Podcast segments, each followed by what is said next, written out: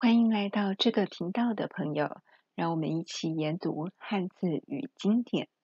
昨天我们思考了几个问题，问到朋友：您认为什么样的环境比较适合学习呢？吵闹与脏乱的环境的确很能让孩子专心学习，因此，若家里没有较舒适的读书环境，图书馆是个好的选择。不过，昨天我们读到荀子五六段，发现除了环境很重要外，结交的朋友也很重要。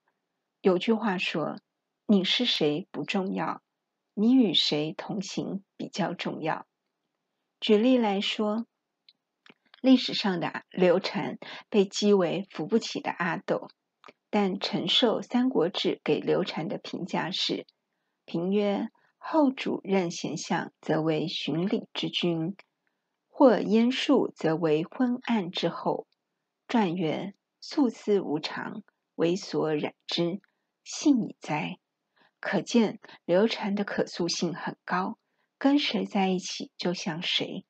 虽他虽然他的资质平庸，本性也欠佳，喜好美色玩乐，但当他与孔明在一起时，的确老实听孔明的话，任用贤相，中规中矩的把国家治理得很好。但当孔明一死，他忘了孔明上奏《出师表》里的殷殷教训：“亲贤臣，怨小人。”没有孔明在旁督促，他便顺从放纵自己贪图安逸、好色的本性。一些小人也投其所好。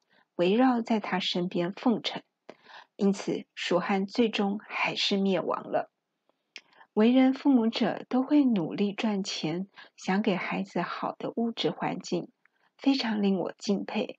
但也千万别忘了去了解孩子的交友状况，关心孩子的好朋友是谁，常与孩子在一起的人是谁，孩子与朋友在一起时都在做什么事情。